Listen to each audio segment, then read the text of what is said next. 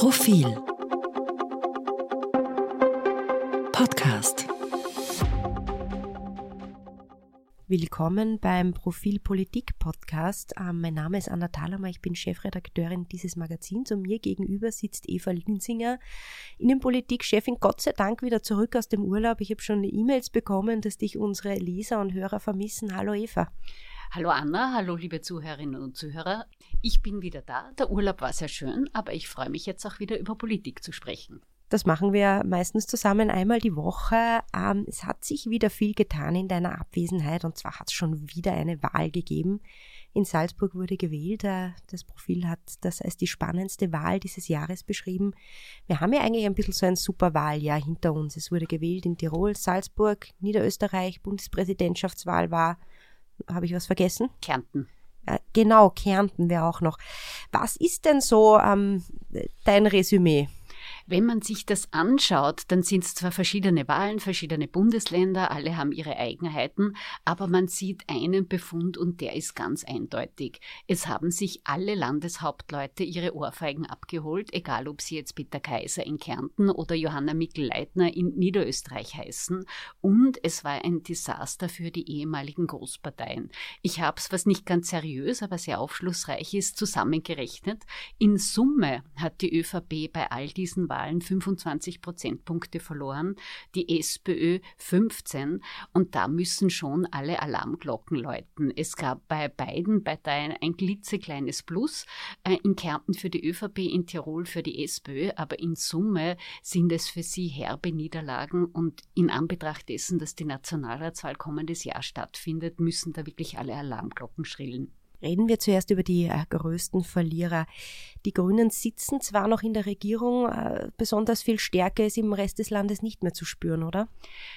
Das ist ein Hilfsausdruck. In Tirol waren sie in der Landesregierung, da sind sie rausgeflogen. In Kärnten haben sie es nicht in den Landtag geschafft. In Salzburg werden sie aller Voraussicht nach aus der Landesregierung fliegen. Und das ist schon ein Abstieg, der seinesgleichen sucht. Die Grünen waren seinerzeit nach dem Finanzskandal in Salzburg die großen Wahlsieger, hatten über 20 Prozent. Jetzt aus der Landesregierung zu fliegen und wieder in die Bedeutungslosigkeit zu rutschen, das ist schon sehr bitter und zeigt auch die Ökos sind auf keinem guten Weg. Besonders bitter dürfte es auch für die Neos sein, die auch in Salzburg hinausgeflogen sind. Das neue Profil äh, widmet sich einer dieser Partei äh, ausführlich. Was sind denn so die Quintessenzen eurer Recherchen? Da ist es noch dramatischer. Bei den Neos stellt sich wirklich die Sinnfrage. Sie haben es in Kärnten nicht in den Landtag geschafft, sind in Salzburg auch aus dem Landtag geflogen, nicht nur aus der Landesregierung, sondern auch aus dem Landtag. Das gesamte Neos-Führungsteam ist geschlossen zurückgetreten. Die suchen jetzt nach Orientierung, die suchen nach Kurs, die suchen nach dem richtigen Rezept. Ähm, es gibt da einzelne Diskussionen um die richtigen Führungsfiguren. Wie sehr ist Sepp Schellhorn schuld an dem ganzen Debakel, weil er so eine verkappte und wieder zurückgezogene Wahlempfehlung für Haslauer abgegeben hat? Wie sehr ist der Kurs von Beate Meindl-Reisinger in Wien der richtige? Wie sehr kann man da zum Ziel kommen? Und das wird hitzig diskutiert hinter den Kulissen, denn natürlich wollen die Neos, daraus haben sie mir ein Geheimnis gemacht, mitregieren. Jetzt regieren sie nur mehr in einem Bundesland, in Wien Wien und auch da mit gehörigen äh, Rumpeleien zwischendurch. Das heißt, die nächste Partei, die sich eher nach innen als nach außen richtet. Absolut. Und in Summe gibt es eine große Wahlsiegerin, das sind die Freiheitlichen Partei. Auch da habe ich zusammengerechnet, die kommen in Summe auf ein Plus von 21 Prozentpunkten, sitzen sicher in einer Landesregierung in Niederösterreich. Wie es in Salzburg ausgeht, wissen wir noch nicht, da wird derzeit sondiert, aber die sind die großen Sieger, weil sie auf Platz zwei vorgerückt sind und äh, beim Mitregieren sind und mit denen ist natürlich auch im Bund stärker und lauter zu rechnen. Was erwartest du, was Herbert Kickel nun strategisch tun wird. Nie war es leichter, Herbert Kickel zu sein. Er muss eigentlich gar nichts tun. Er kann sich in Ruhe zurücklehnen und schauen, was wird passieren.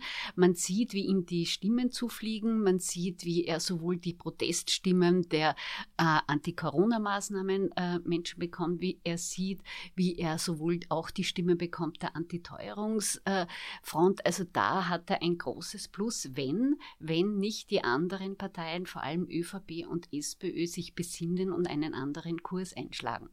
Und da drehen wir jetzt das Ganze um und jetzt beginne ich dich zu fragen. Das ist so unser Gag hier in dieser Sendung. Äh, und jetzt ist es soweit.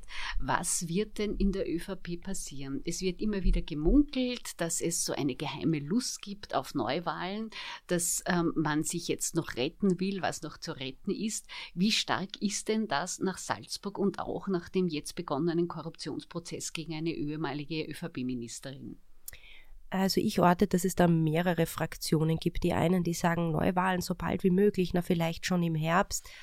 Ähm, Hintergrund dieses Gedankens ist schon auch das Chaos in der SPÖ, die ja noch immer als Hauptfeind der ÖVP betrachtet wird, was ich persönlich übrigens äh, nicht so sehe. Man könnte auch ein bisschen mehr auf die FPÖ schauen, die ihnen deutlich mehr Stimmen wegfrisst, wie man jetzt auch in Salzburg wieder gesehen hat. Und die SPÖ ist ja gerade wieder einmal in einem Selbstfindungsprozess. Äh, es gibt ja gerade eine Abstimmung darüber, eine interne, wer denn die Partei künftig anführen soll.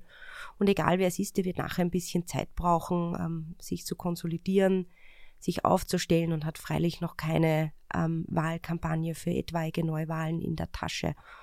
Und ja, das ist so der Gedanke, dass, dass man da äh, jemanden überraschen könnte, ist natürlich auch brandgefährlich, weil egal wer an der Spitze der SPÖ steht, jedem Neuen wohnt ein Zauber inne oder wie sagt man da, da gibt es so einen kleinen äh, Bonus kann natürlich auch ordentlich nach hinten losgehen. Dann gibt es die anderen, die sagen, na, vor der EU-Wahl, also im Frühling wäre irgendwie ganz gut.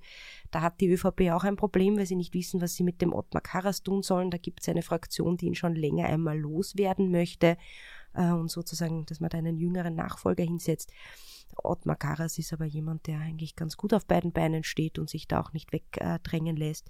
Ja, und dann gibt's die dritte Fraktion, das ist alles rund um Karl Nehammer, die sagen, ja, eigentlich sind seine Beliebtheitswerte in der Bevölkerung gar nicht so schlecht und im Steigen, das stimmt auch. Äh, und er braucht einfach noch ein bisschen Zeit, um sein Profil zu schärfen und sich zu festigen und vielleicht wählen wir ganz normal im Herbst 2024, wie es auch vorgesehen wäre. Welche dieser drei Fraktionen in der ÖVP ist denn die stärkste? Welche bekommt denn die Überhand? Kann man das abschätzen?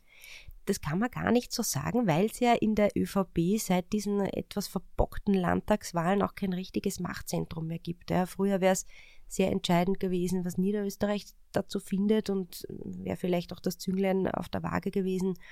Auch Salzburg, also die Landeshauptleute waren sehr wichtig, aber dadurch, dass die jetzt angeschlagen sind, ich könnte gar nicht sagen, wer da momentan äh, das meiste zu sagen hat. Ähnlich schwierig ist es wohl bei der SPÖ. Auch da gibt es einen Dreikampf zwischen den drei Kandidaten. Seit Montag dieser Woche läuft die Wahl. Wie rennt denn das bisher? Kann man da schon einen Art Zwischenbefund machen? Nein, weil in die Ergebnisse reinschauen kann man ja noch nicht. Insofern weiß man nicht, wie es läuft. Man kann es nur von außen beobachten, wie die Kandidaten miteinander umgehen. Da muss man sagen, die Hackeln fliegen teilweise ordentlich tief immer dasselbe. Da stellt sich eine Partei hin und sagt, nein, äh, wir werden das ordentlich lösen und staatstragend lösen und zum Schluss sind alle ein bisschen grauslich und auch ein bisschen kindisch. Ah, das lässt sich hier, lässt sich ja auch ähm, ganz gut sehen. Spannend wird der 1. Mai, das ist ja historisch ein Tag, ähm, wo spätestens seit Werner Feimann äh, die Großen an der Spitze auch ordentlich zu spüren kriegen, wenn es der Basis nicht gefällt. Wie schaut es aus mit dem Maiaufmarsch? Wie groß wird er? Wer, wer marschiert womit? Wird es wieder ein Pfeifkonzert geben, ähm, wird mittels Transparenz dem ein oder anderen äh, Transparenten, nicht Transparenz, etwas ausgerichtet werden. Ähm, das wird man sehen. Offiziell hat sich die SPÖ aufgeteilt. Es bleibt ein bisschen jeder so in seinem Eck. Das heißt, Pamela Rendi-Wagner darf in Wien marschieren, äh, Hans-Peter Doskozil bleibt offiziell im Burgenland und Andreas Babler in Niederösterreich, da der Riss aber quer durch alle Parteien und Fraktionen und Bundesländer geht, ist es eben fraglich, ob das dann auch so ruhig über die Bühne geht, wie man sich das wünscht. Apropos 1. Mai. Wir erscheinen dieses Mal ein bisschen früher und zwar schon diesen Freitag und beschäftigen uns auch mit dem Thema Arbeit. Das neue Heft trägt den Titel Die Arbeit nieder, ähm, hat mit einem gebrochenen Wohlstandsversprechen und dessen Folgen zu tun. Bitte lesen Sie uns, bitte hören Sie uns, bitte abonnieren Sie uns. Äh, bleiben Sie uns als kritische Leser erhalten. Danke, tschüss. Bis nächste Woche, auf Wiederhören.